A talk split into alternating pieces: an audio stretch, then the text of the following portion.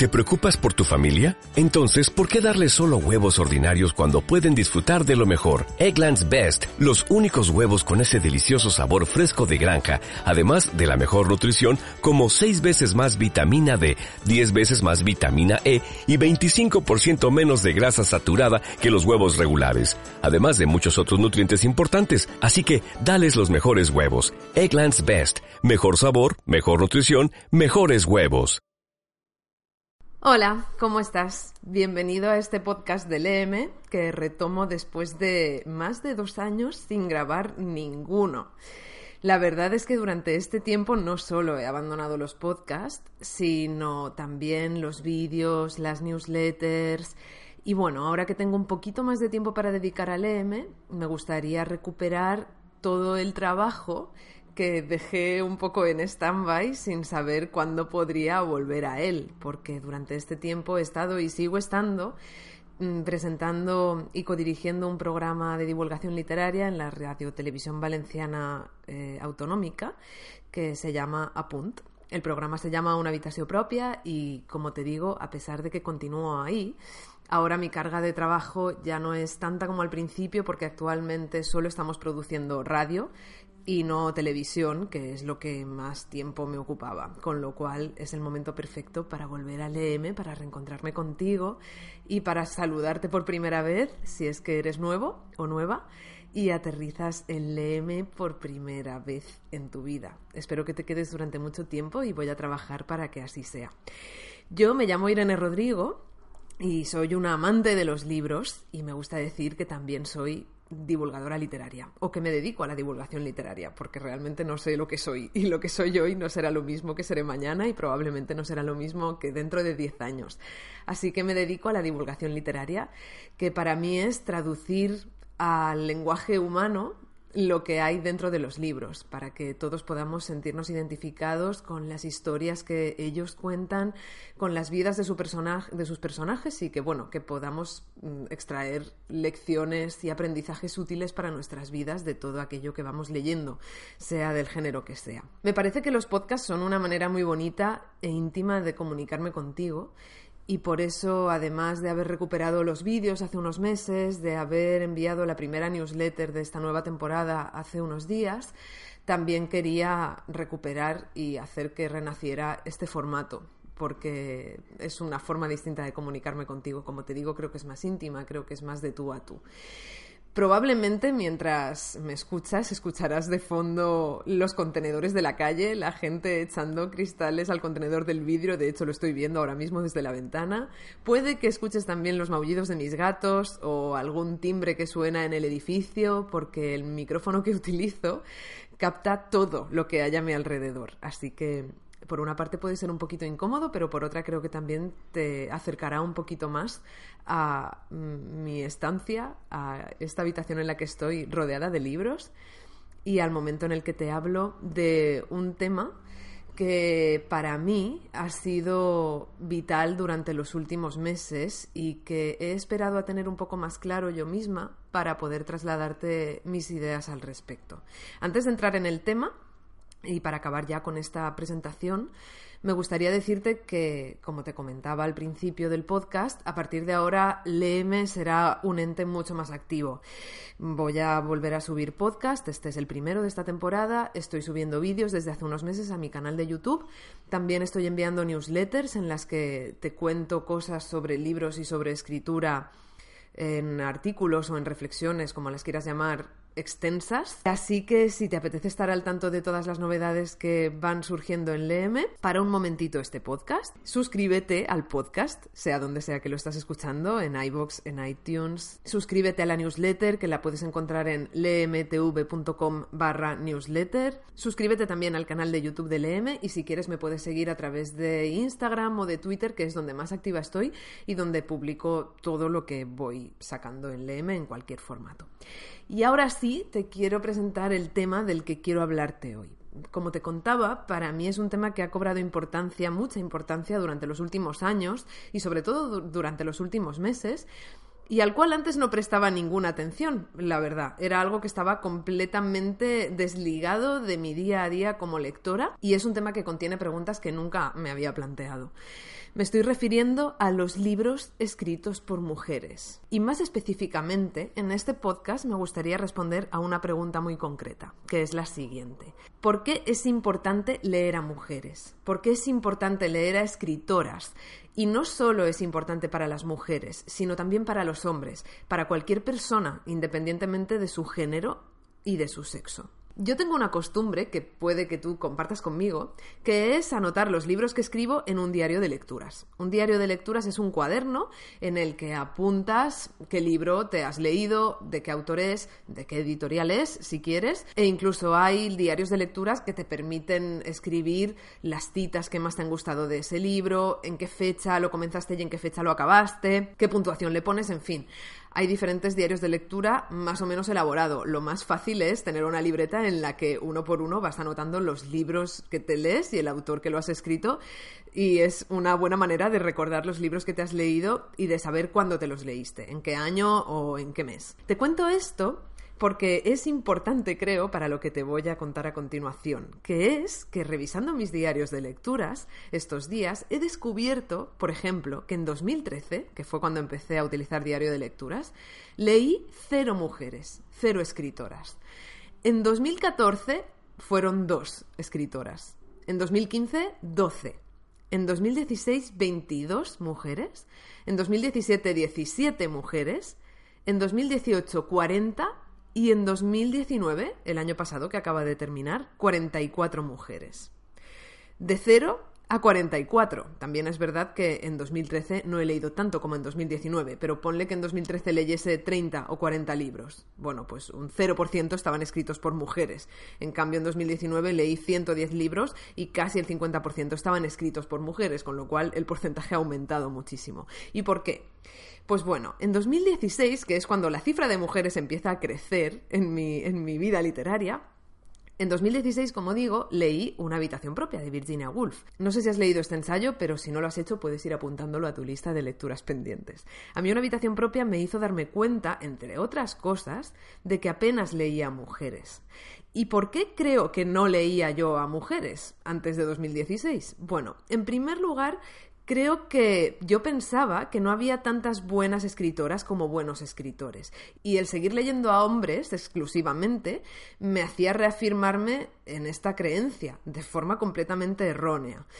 También creo que este canon literario que incluye los clásicos y las obras que todos deberíamos leer porque son las más importantes de la humanidad o de una zona en concreto, como por ejemplo puede ser España, mi país, yo eh, no me lo cuestionaba. Es decir, pensaba que era objetivo que en él se incluyeran solo o casi en exclusiva obras escritas por hombres, que los escritores más importantes de los últimos 100 años fuesen sí o sí Gabriel García Márquez, Julio Cortázar, eh, Mario Vargas Llosa, Camilo José Cela y otros tantos, pero entre ellos que no hubiera ni una sola mujer. Entonces esto, por otra parte, también alimentaba la otra creencia, que era que, bueno, no debe de haber tantas buenas mujeres que escriben como buenos hombres que escriben, dado que ninguna de estas mujeres entra en el canon literario. Yo creo que todo esto también se veía un poco reforzado por la educación. No sé si tú te has dado cuenta de que en el instituto en los libros de literatura apenas aparecían mujeres. Yo puedo recordar como mucho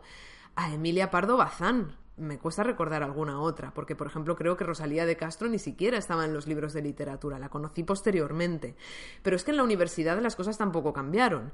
Yo estudié periodismo y luego arte dramático, y te puedo asegurar que en arte dramático, en la asignatura de literatura dramática, no estudiamos a ninguna dramaturga.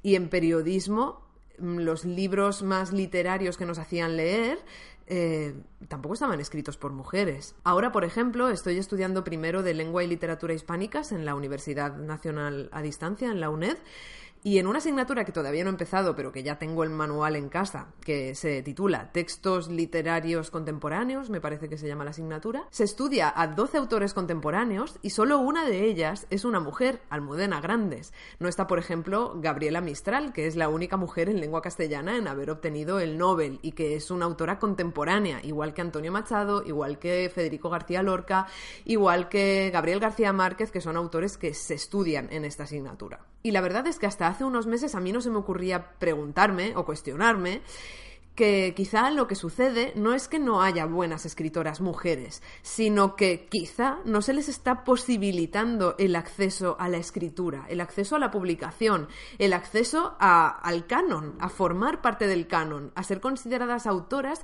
que hay que leer, que es importante leerlas porque transmiten una visión del mundo original, innovadora, o porque su estilo destaca por encima del estilo de otros autores, también de autores hombres. No se me ocurría plantearme esto hasta hace muy poco. Como te digo, lo primero que me hizo clic fue leer a Virginia Woolf en una habitación propia.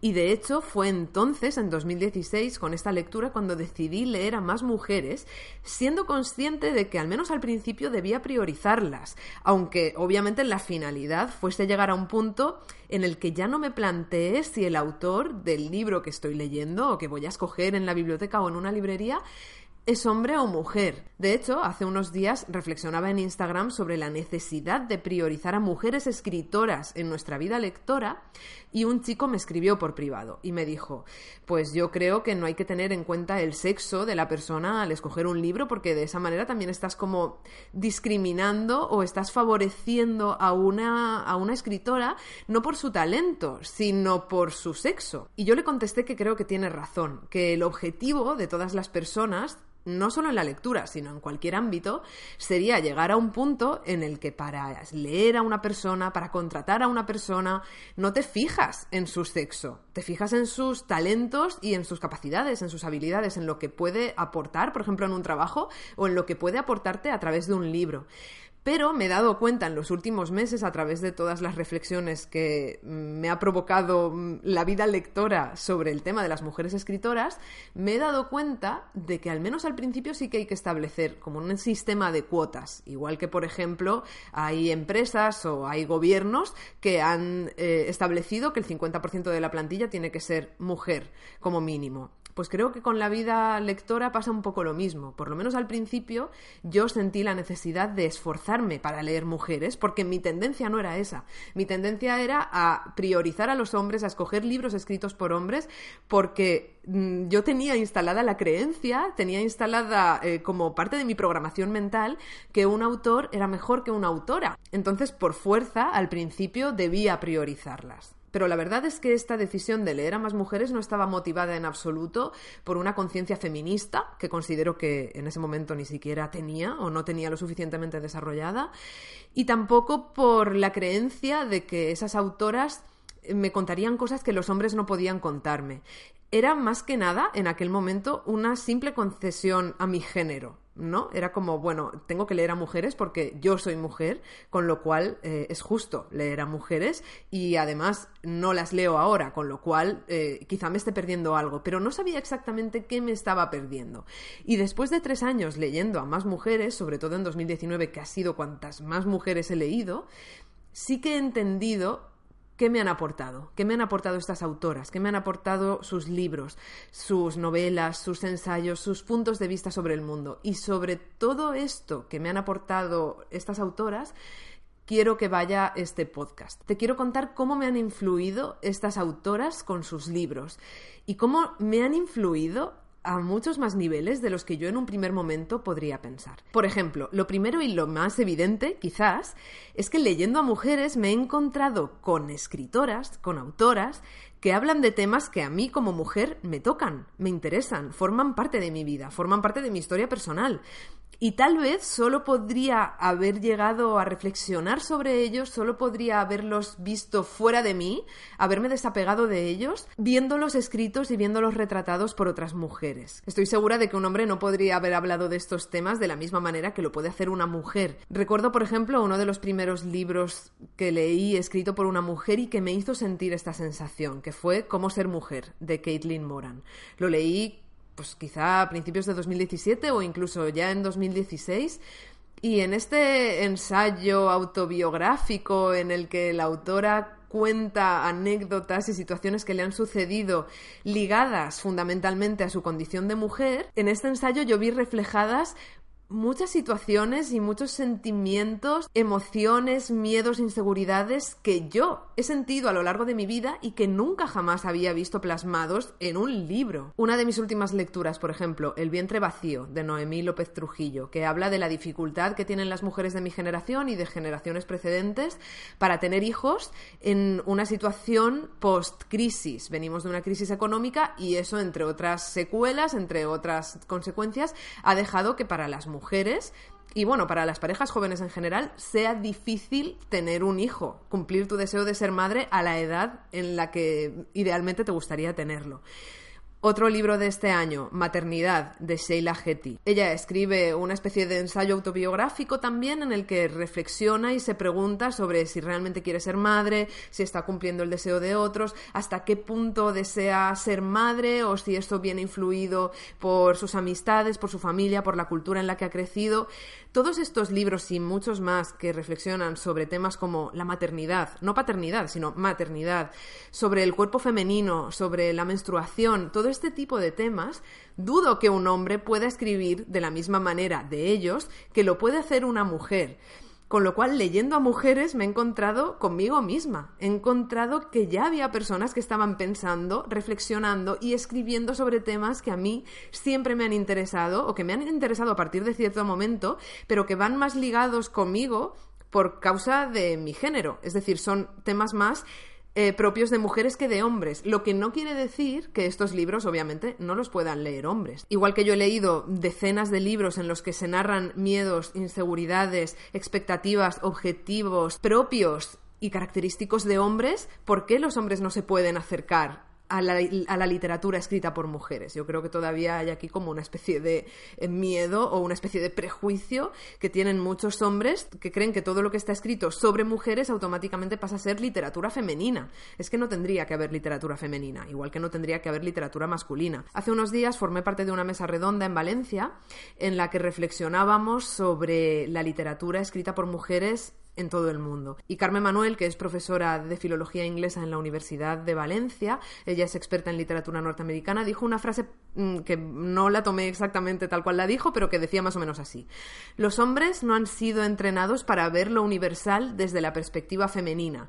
En cambio, las mujeres sí que lo han sido. Es decir, nosotras, a base de leer literatura escrita por hombres, hemos aprendido que cuando los hombres hablan de la guerra, de la ambición, del poder, del paso del tiempo, de lo que sea. Están hablando de temas universales que nos tocan a todos. Y es cierto, a todos nos toca la guerra, a todos nos toca el duelo, a todos nos toca el poder, a todos, absolutamente a todos.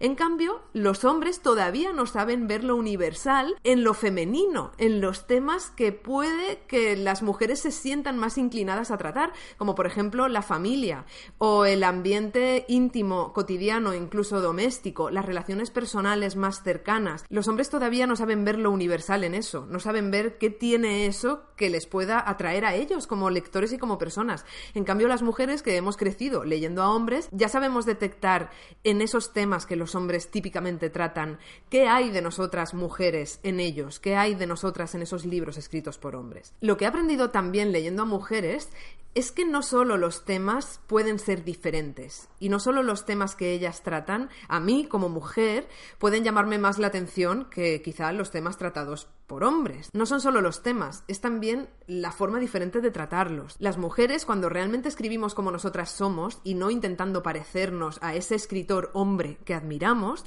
escribimos con una sensibilidad distinta, todo es diferente. El acercamiento, la visión, los personajes, el argumento, el tema, como te decía antes, todo es diferente. Creo que en general las mujeres utilizamos un lenguaje y una perspectiva mucho más intimista. Nos acercamos más a las sensaciones, a las emociones, que a los hechos en sí. Y se me está ocurriendo ahora un libro que leí hace un par de años, que probablemente conozcas o que quizá también hayas leído, que es Matar a un ruiseñor, de Harper Lee. En esta novela se narra un juicio y se me ocurre y es una hipótesis, es una teoría que quizá no tenga ni pies ni cabeza, pero se me está ocurriendo ahora, que quizá un hombre habría tratado este juicio desde la visión del fiscal, del acusado, del abogado, del juez, del público, del juicio, del jurado. En cambio, Harper Lee lo trata desde la visión de una niña, desde las emociones que ese juicio y esa acusación injusta le provocan y el impacto que tienen en su vida. Y quizá este acercamiento, este punto de vista de Harper Lee habría sido distinto si Harper Lee hubiera intentado escribir como un hombre, típicamente como un hombre, o si directamente este libro no lo hubiese escrito Harper Lee, sino que lo hubiera escrito un escritor hombre. Algo muy importante de lo que me he dado cuenta leyendo a mujeres es que tradicionalmente el mundo lo han contado los hombres, que son mayoritariamente a quienes leemos. Pero ¿qué pasaría si ese mismo mundo lo contara una mujer?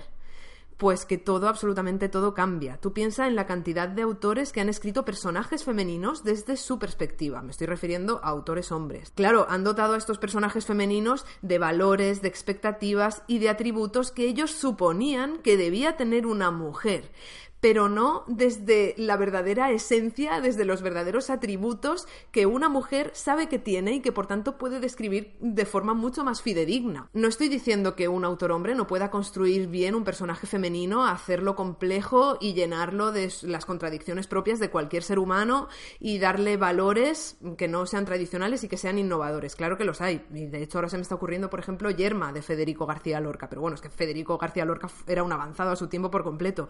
Y en Yerma lo que él hace es describir a una mujer que no está conforme con las ideas de su tiempo y que lucha contra ellas, dejándose la piel y pasando por encima de todos los convencionalismos sociales.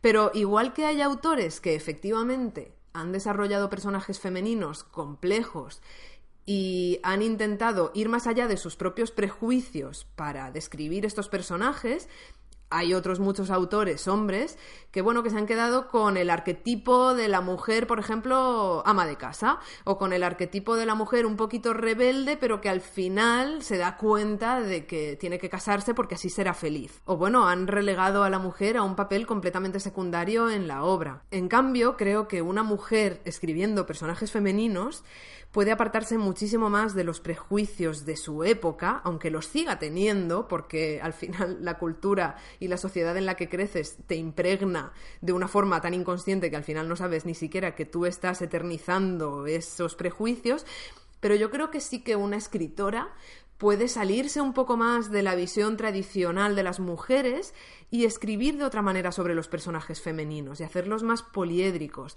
y darles unos valores y unos atributos que ella sabe que las mujeres pueden tener porque quizá ella los tenga y no se quede con la visión plana que tal vez un autor poco preocupado por el desarrollo de sus personajes pueda darle a un personaje femenino. Lo que he descubierto es que si no lees a mujeres, o por lo menos a mí me ha pasado, mientras no las leía, si no las lees, te falta el 50% de la visión del mundo. O sea, ves el mundo a través de los prejuicios y de los ojos de los hombres. Y no significa que nosotras, las mujeres, no tengamos prejuicios, como decía, tenemos otros. Pero si no compensamos esos prejuicios de los hombres con los nuestros, a través de la lectura de mujeres y no solo de hombres, si no hacemos eso, estamos teniendo una visión sesgada de la realidad. Y obviamente siempre vamos a tener una visión sesgada de la realidad. Nadie ve el mundo tal y como es al 100%. Pero creo que nuestra visión estará menos sesgada si leemos a mujeres y nos empapamos de las historias y de los argumentos, de los personajes, de las emociones, de las sensaciones, de las ideas y de los valores que ellas tienen para nosotros. Y es curioso porque el salto más grande que he dado en mi concepción de los libros escritos por mujeres y en mi concepción de las mujeres como escritoras ha sido no tanto como lectora, sino como escritora, es decir, escribiendo yo. A mí siempre me ha gustado escribir y sin embargo desde hace mucho tiempo siempre pensaba que lo que yo quería contar no era importante y no tenía interés. Me comparaba con los escritores hombres, por supuesto, que más admiro y yo siempre pensaba, pero a ver, es que es imposible primero igualarlos en cuanto al estilo, pero es que tampoco se me ocurre nada de lo que escribir que sea tan interesante como lo que ellos cuentan. ¿Cómo puedo tocar temas que sean tan universales? ¿Te acuerdas antes del tema de la universalidad que hablábamos? Bueno, ¿cómo puedo tocar temas que sean tan universales y tan interesantes, tan relevantes para la humanidad como los que ellos tocaron en sus novelas? Esto era lo que yo me preguntaba. Leyendo autoras me he dado cuenta de que sí que es importante y sí que es interesante lo que yo tengo que contar, por lo menos para una parte de la población, y no me estoy refiriendo solo a las mujeres, sino para una parte de la población a la que le interesa, como a mí, lo que yo pueda contar, los temas en los que yo me pueda enfrascar a través de mi escritura. Gracias a leer autoras, de alguna manera me he reconciliado con mis temas, con los temas que a mí me gustaría tratar en el caso de que escribiera, que es algo que sí que estoy haciendo con constancia y diariamente desde hace un mes y medio. Y también me estoy reencontrando con eso que, bueno, que de forma así un poco grandilocuente se llama la voz. Tu voz como escritor, como escritora, que sería tu sensibilidad escribiendo, tu estilo, la manera que tú tienes de contar las cosas, tu forma genuina de contarlas. Y yo hasta ahora había rechazado esta voz porque, claro, leía casi al 100% a hombres y veía que lo que yo quería contar, primero, los temas, ¿no? Los temas no cuadraban con lo que ellos contaban, pero es que tampoco mi voz, la forma de contar eso, tampoco cuadraba. Era como, es que voy a escribir una cosa que no tiene calidad que no entra en los estándares de la literatura. Y no es que no tenga calidad, es que no había leído a mujeres. Otra cosa es que yo sea más o menos buena escribiendo, que eso ya es muy discutible y, seguramente no seré ni la mitad de buena que la mayoría de autoras que he leído el año pasado. Pero lo que quiero decir es que mm, leyéndolas a ellas, leyendo autoras, me he dado cuenta de que no existe solo un tipo de voz, que es la masculina, sino que existe otra, que es la femenina, y dentro de ese saco en el que metemos a las voces femeninas hay muchas voces diferentes y que no tienen todas por qué ser iguales, ni muchísimo menos, ni se tienen que parecer a las de los hombres para ser válidas, para ser buenas, para que otras personas quieran leerlas y esos temas y esa forma de tratar esos temas les aporten algo a sus vidas. Por eso es tan, tan importante y sobre esto había leído y había escuchado, pero nunca me había parado a reflexionar sobre ello, es tan importante el tener referentes, referentes sobre lo que sea. Por ejemplo, si a ti te gusta escribir y eres mujer y no lees a escritoras, probablemente te pasará lo que me pasaba a mí, que era que primero pensaba, pero ¿cómo voy a ser escritora si no hay mujeres que escriben? No, claro, sí que hay mujeres que escriben, lo que pasa es que no las había descubierto. Segundo, eh, ¿cómo voy a hablar de los temas que a mí me interesan y cómo voy a contarlos con mi propio estilo si no es bueno, si estos temas no le interesan a nadie? Claro, es que no estás, eh, si no estás leyendo a escritoras, te estás perdiendo un montón de temas que sí que le interesan a muchas personas. Lo que pasa es que no lo sabes porque no conoces esos libros, no sabes que existen. Si esos libros sobre esos temas escritos de esa manera existen, es porque a una parte de la población le interesan. Por eso es tan importante, como te decía, tener referentes, referentes en lo que quieras hacer, igual que si eres deportista, eh, eres mujer y juegas al básquet, pues tendrás que saber que hay mujeres que juegan al básquet y que se ganan la vida jugando al básquet, porque si no, sin esos referentes, tú ni siquiera te atreverás a jugar al básquet, a no ser que seas una rompedora y una visionaria, como lo han sido muchas mujeres y muchos hombres a lo largo de la historia, y te atrevas a ir un poco más allá que tus contemporáneos y que la gente de tu alrededor y hagas algo que nadie ha hecho antes. Pero es que lo que tú quieres hacer, probablemente alguien ya lo está haciendo. Y si eres mujer, probablemente habrá alguna mujer que lo está haciendo, ya sea jugar al básquet, ya sea escribir, ya sea investigar en la NASA. Lo que tienes que hacer, probablemente, para atreverte y para acabar de convencerte de que puedes, es buscar referentes, buscar a personas que ya lo estén haciendo. Y para mí encontrar a estas escritoras y leerlas ha sido encontrar a mis referentes. Ha sido llenar un vacío que hasta ahora pensaba que nadie podría llenar. Aunque escuchándome te parezca un poco increíble, porque puedes decir, además siendo tan lectora, porque siempre he sido lectora, Irene, ¿cómo puedes, cómo podías pensar que no había mujeres escritoras? Pues lo pensaba, no te sé decir por qué, pero era como una especie de sombra de pensamiento inconsciente que me acompañó durante toda mi vida. Tal vez no cuando era pequeña, porque de pequeña sí que leía más a mujeres, pero quizá también eso influyó eh, en el que luego yo pudiera pensar que quizá las mujeres estaban limitadas a la escritura infantil o a la escritura eh, juvenil. No le estoy quitando para nada mérito a esta literatura. Solo digo que a lo mejor yo le atribuía a las mujeres que no pudieran tratar temas más adultos cuando yo ya era una persona adulta. Solo hay una conclusión posible de esto y es que pienso que tenemos que leer a mujeres. Y no solo las mujeres, todos deberíamos leer a mujeres.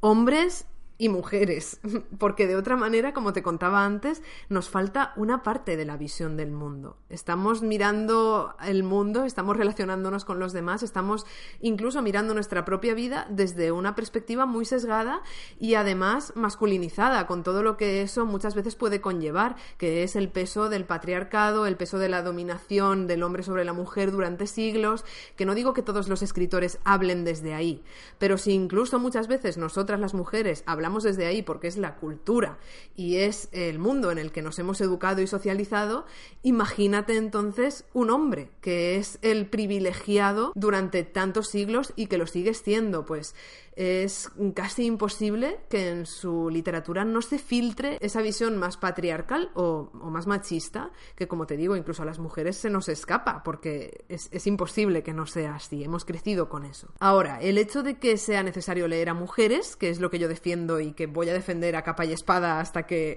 algo me haga cambiar de opinión, eso no significa que haya que rescatar a todas esas escritoras olvidadas desde la perspectiva del feminismo, y me explico. Y lo voy a hacer además con algo que también dijo Carmen Manuel, esta doctora de filología de la que antes te hablaba, en la mesa redonda de la semana pasada. Ella decía que no hay que rescatar a todas esas escritoras que ya han muerto y decir que mira qué feministas eran y mira que en contra estaban de los valores de su época y mira cómo luchan con sus obras por la liberación de la mujer y mira qué buenas son y mira qué santas son en ese sentido.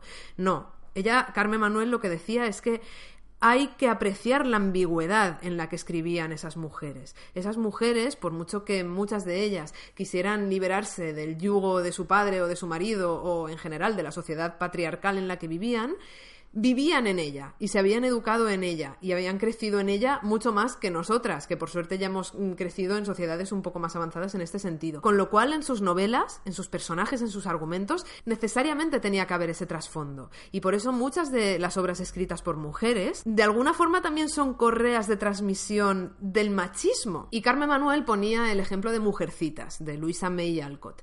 De este libro, de hecho, te hablé en el último vídeo que subí a mi canal de YouTube, de Léeme. Mujercitas es una novela escrita en 1858 en un contexto y con una finalidad muy específicos. La finalidad es educar a las niñas de ese momento en una moral y en una cultura que básicamente las lleve a, ser pues unas eh, buenas esposas, unas buenas amas de casa, que sí que puedan ejercer su inteligencia y sus habilidades, como por ejemplo en la pintura o en la música, pero siempre dentro de, de los cuatro muros de la casa. Con motivo del 150 aniversario de la publicación de Mujercitas, en 2018 se rescató la obra y se hicieron muchas ediciones diferentes en distintas editoriales.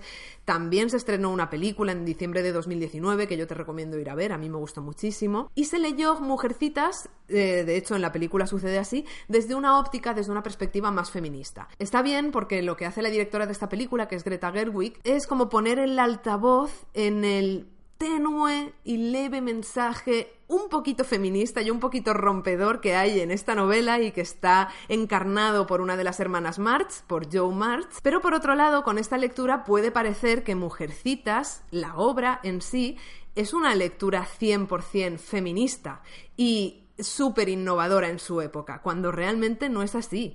Luisa May Alcott estaba escribiendo, como te contaba antes, una obra más bien educativa e incluso quizá un poco adoctrinadora, que está plagada de mensajes completamente retrógrados y machistas, lo que no quita que haya un personaje concreto que rompe con todo eso, quizá porque la propia autora era así o porque ella tenía algunos deseos que veía que no iba a poder cumplir en la sociedad en la que vivía.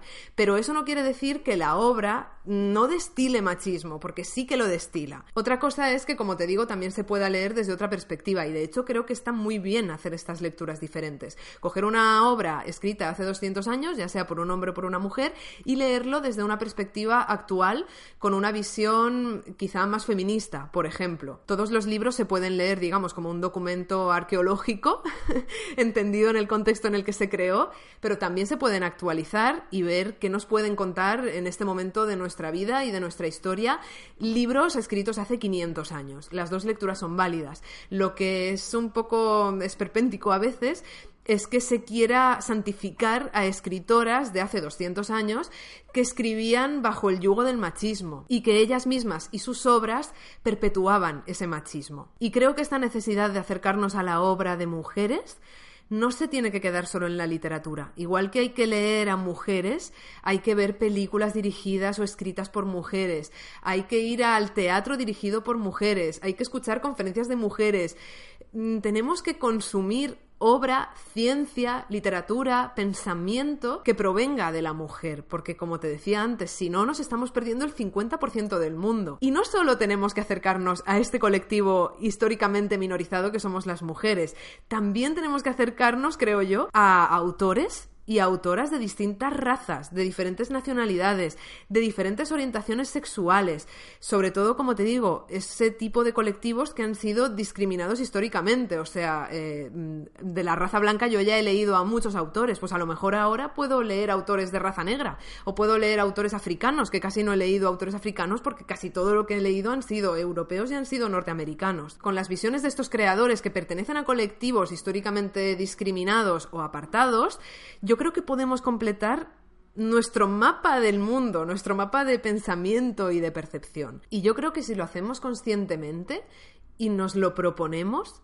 llegará un punto en el que ya no tendremos que decidir leer un libro porque lo ha escrito una mujer. Escogeremos este libro ya de una forma intuitiva porque realmente nos interesa acercarnos a otras perspectivas y porque hemos interiorizado que es necesario hacerlo. Yo ahora estoy un poco en ese punto. Me doy cuenta después de tres, cuatro años casi mm, siendo más consciente de que es necesario leer a mujeres, de que ya me sale solo ir a una librería y elegir un libro de una mujer que antes habría dicho, no, es que claro, las mujeres no escriben tan bien o tengo más posibilidades de fallar escogiendo este libro escrito por una mujer que si escojo uno escrito por un hombre. Y por otro lado, leyendo a mujeres y leyendo a autores de diferentes nacionalidades, credos, razas, orientaciones sexuales, lo que sea, acabaremos con etiquetas como literatura femenina o literatura LGTBI o literatura negra. Es que no tendrían que existir esas etiquetas, creo yo, es mi punto de vista y quizá un editor me diría, pues sí, es importante porque así los libros se venden más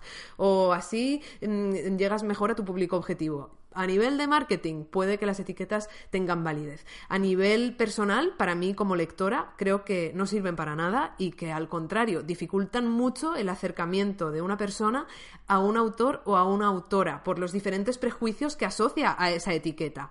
Porque obviamente la etiqueta literatura femenina está asociada a muchas connotaciones negativas. Eso es todo lo que te quería contar hoy. No sé si me habrá quedado muy largo, no sé si me habrá quedado muy denso, si al contrario te habré dicho cosas que tú ya habías pensado hace tiempo y dirás, Irene, no me has aportado nada nuevo, menuda pérdida de tiempo.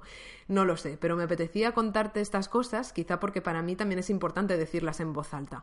Para mí leer a mujeres ha sido creo que te lo he dicho en algún momento del podcast, rellenar un vacío que yo ni siquiera había detectado que existía y que me acompañaba desde hacía muchos años. Y de repente me he dado cuenta de que los temas que a mí me interesan, la manera en la que me interesa leerlos y también aquellos asuntos sobre los que me interesa escribir son válidos y no solo me interesan a mí, sino que interesan a muchas otras personas con las que los puedo compartir, como por ejemplo tú, que puede que te interese todo esto que te he contado. Si te ha gustado este podcast, ya sabes que lo puedes compartir, ya sea por una red social o enviándoselo a alguien que crees que también lo puede disfrutar.